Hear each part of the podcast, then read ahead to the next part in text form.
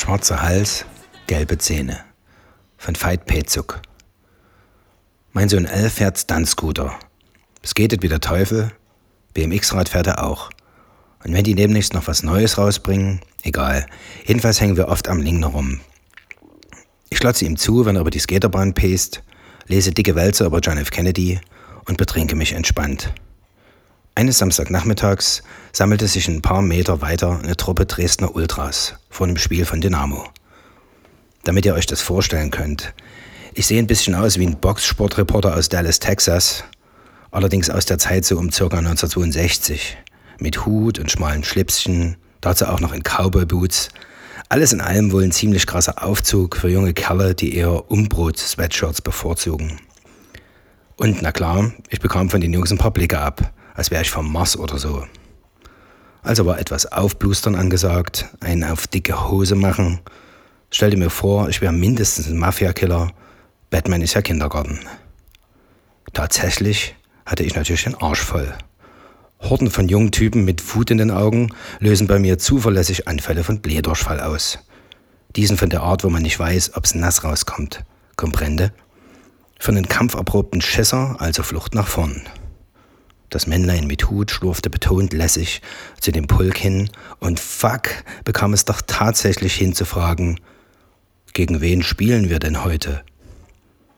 Mindestens sieben Augenpaare nahmen mich ins Visier und wurden dunkelgrau. Wir? Hackt's, du Pansen? Okay, abgelaufen und Ende. Und ich Spast fand die Bildschlagzeile damals doch selber voll zum Kotzen, von wegen Wir sind Weltmeister und so ein Scheiß. Veit Pezuk, welcher das vorliegende Buch zusammenstellte, hat kein Glaubwürdigkeitsproblem. Er ist mit Dynamo aufgewachsen, aber selbst für ihn war es am Anfang nicht so einfach, mit den Jungs ins Gespräch zu kommen. Du gehörst dazu oder eben nicht. Gründe für gesundes Misstrauen sind reichlich vorhanden. Die einseitige Berichterstattung deutscher Printmedien, grundsätzlich mit dem Fokus auf tatsächliche oder angebliche Gewaltexzesse, diese nach dem immer gleichen Schema laufende Instrumentalisierungsgrütze, das kennen und hassen die Fans bis zum Erbrechen. Ein schier endlos schwallender Strom aus einseitigem, immer fein zugespitzten und na klar, grundsätzlich von Außenstehenden abgelassenem Dünnschiss. Irgendwie habe ich so rektal. Der Punkt ist, über das Buch Schwarzer Hals, gelbe Zähne hat sich eigentlich niemand auszulassen. Es gehört den Fans purer, ungeschönter Hardcore, Punkrock. Saftet wie Atze die Schreibe, weil diejenigen zu Wort kommen, die wissen, wovon sie reden. Dieses Buch ist alles, was war und wie es sein sollte, bevor jeglicher Ausverkauf einsetzt. Und der lässt ja bekanntlich, egal in welchem Business, nie lange auf sich warten. Pezuk führt in dem Buch Interviews mit Fan-Urgesteinen von Dynamo, mit Dresdner Ultras, aber auch mit Polizeieinsatzkräften und er stellt einfach die richtigen Fragen. Das muss man erstmal schnallen, wie da man sich selbst zurückhält. Nirgends ein Werten oder Moderieren für die liebe Außenwelt, so schön voyeuristisch und reiserisch wie die Presseheinis das sonst angehen, kein Reingewasche oder eine wie auch immer geartete Rechtfertigung für irgendwas in Richtung interessierte Öffentlichkeit. Den interviewten Jungs ist und bleibt eh scheißegal, was irgendein Gutmensch von ihnen denkt. Aber sie gewähren hier einen einzigartigen Einblick in ihre Sicht der Dinge, beweisen einen erstaunlichen Sinn für Humor sowie auch für die speziellen Unterschiede unter den einzelnen Fangruppierungen. Und sie offenbaren einen salsa-scharfen Riecher für alles, was nach kommerzieller Ausschlachtung stinkt. Veit Pezzo gelingt mit schwarzer Hals, gelbe Zähne nichts weniger, als die Ehre des Journalismus wenigstens einmal in gefühlten tausend Fällen ordentlich hochzuhalten – Egal, was du hier sonst so für ein Schmierblatt aufschlägst, meistens hast du null Info, aber dafür endlos Meinungsmache. Von Typen, welche viel zu lange schon keinen Blowjob mehr hatten. Und Pezuk gelingt noch etwas anderes. Er legt eine Chronologie der Geschichte der Dresdner Fankultur vor, welche über reine Spielstände, glorreiche Auf- und bittere Abstiege sowie die schlichte Identifizierung mit einer Mannschaft über den Verkauf von Fanartikeln weit hinausgeht. Die Geschichte eines Lebensgefühls.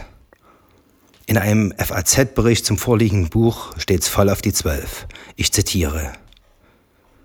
Bücher von Fußballfans und über Hooligans gibt es viele. Besonders aufregend sind sie oft nicht.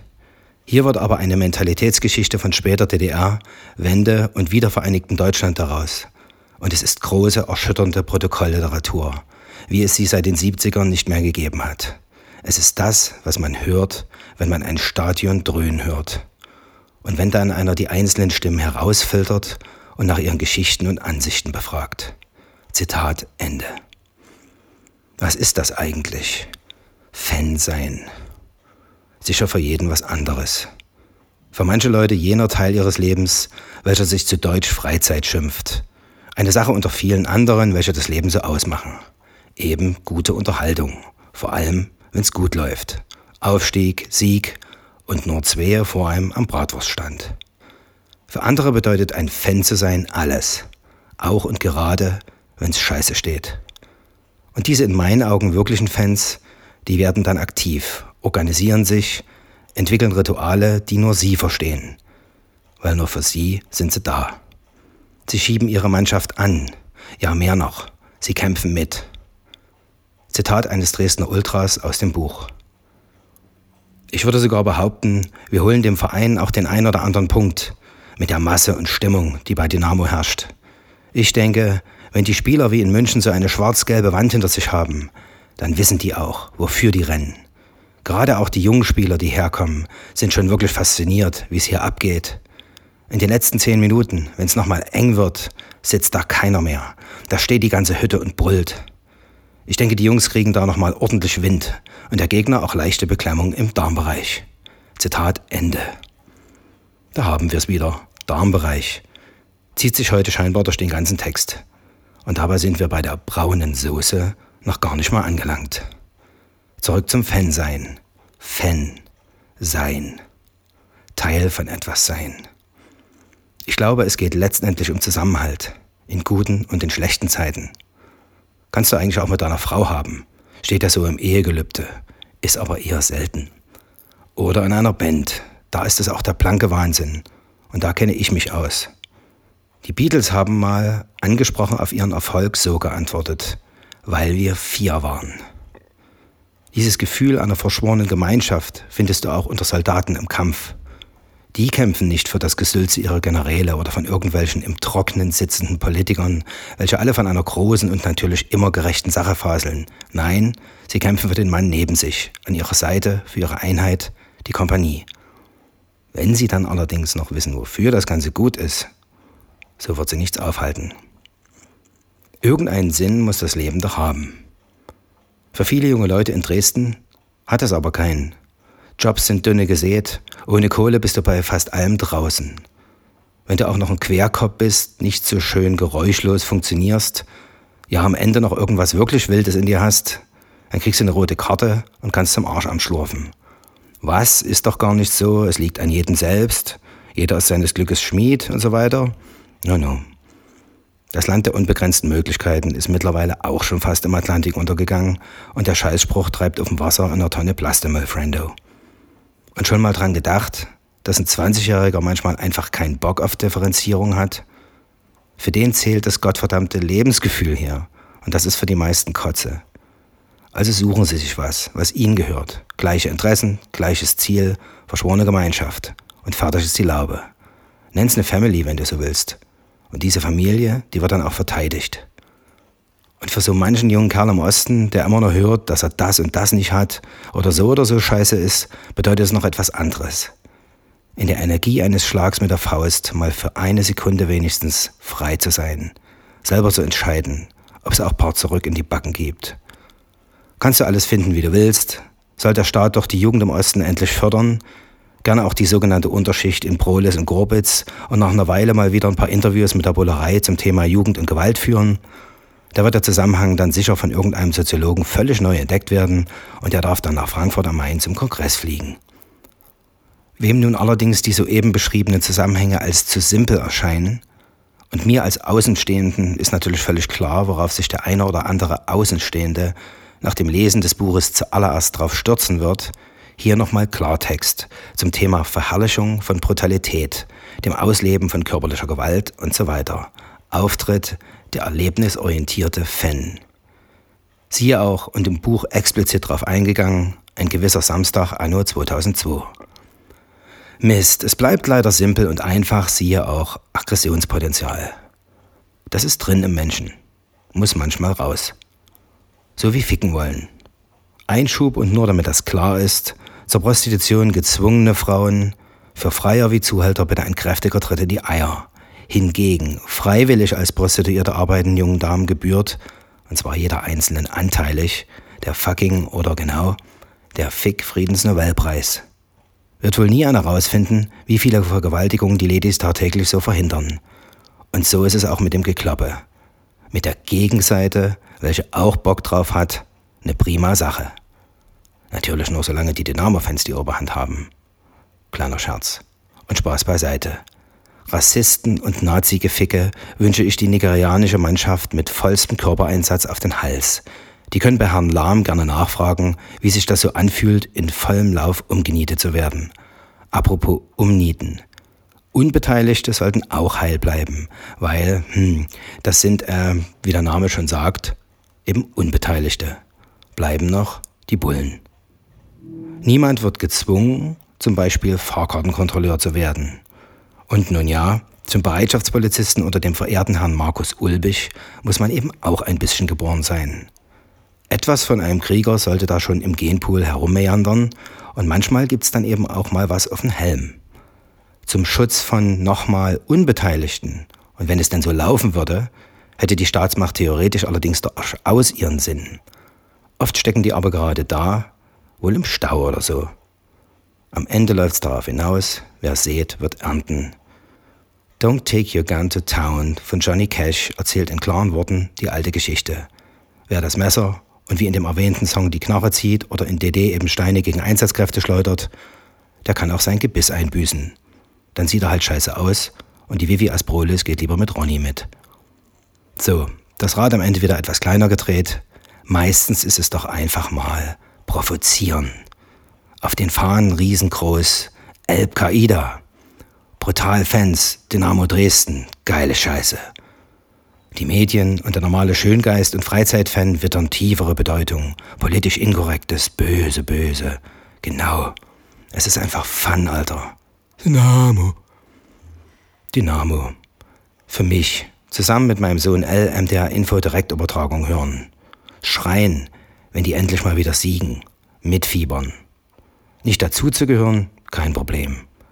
Die Welt von schwarzer Hals, gelbe Zähne, ist nicht meine Welt hab meine eigene, die der Musik. Das Brennen aber, für etwas zu brennen, sei es für was auch immer, das macht den Unterschied aus. In einer immer faderen, beschisseneren Welt, in der es nur noch um Besitz zu gehen scheint. Veit Pezuk hat ein Hammerbuch vorgelegt. Der Mann sollte mal kaltblütig von Truman Capote lesen und einen guten Roman schreiben. Frauen und Männer mit Eiern, ob nun innen oder außen, die braucht das Land, Mann.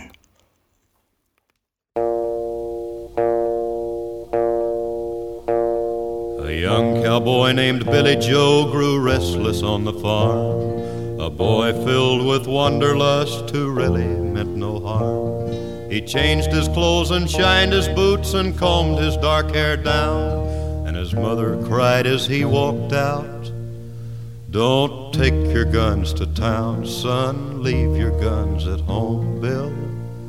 Don't take your guns to town.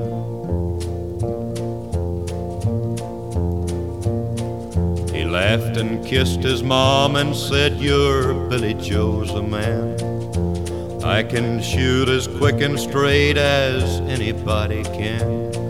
But I wouldn't shoot without a cause, I'd gun nobody down. But she cried again as he rode away. Don't take your guns to town, son. Leave your guns at home, Bill. Don't take your guns to town. He sang a song as on he rode, his guns hung at his hips. He rode into a cattle town, a smile upon his lips. He stopped and walked into a bar and laid his money down, but his mother's words echoed again. Don't take your guns to town, son. Leave your guns at home, Bill. Don't take your guns to town. He drank his first strong liquor then to calm his shaking hand tried to tell himself at last he had become a man.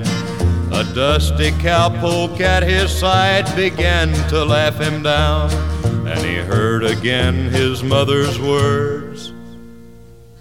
Don't take your guns to town, son. Leave your guns at home, Bill. Don't take your guns to town. With rage, then Billy Joe reached for his gun to draw. But the stranger drew his gun and fired before he even saw. As Billy Joe fell to the floor, the crowd all gathered round and wondered at his final words. Don't take your guns to town, son. Leave your guns at home, Bill. Don't take your guns to town.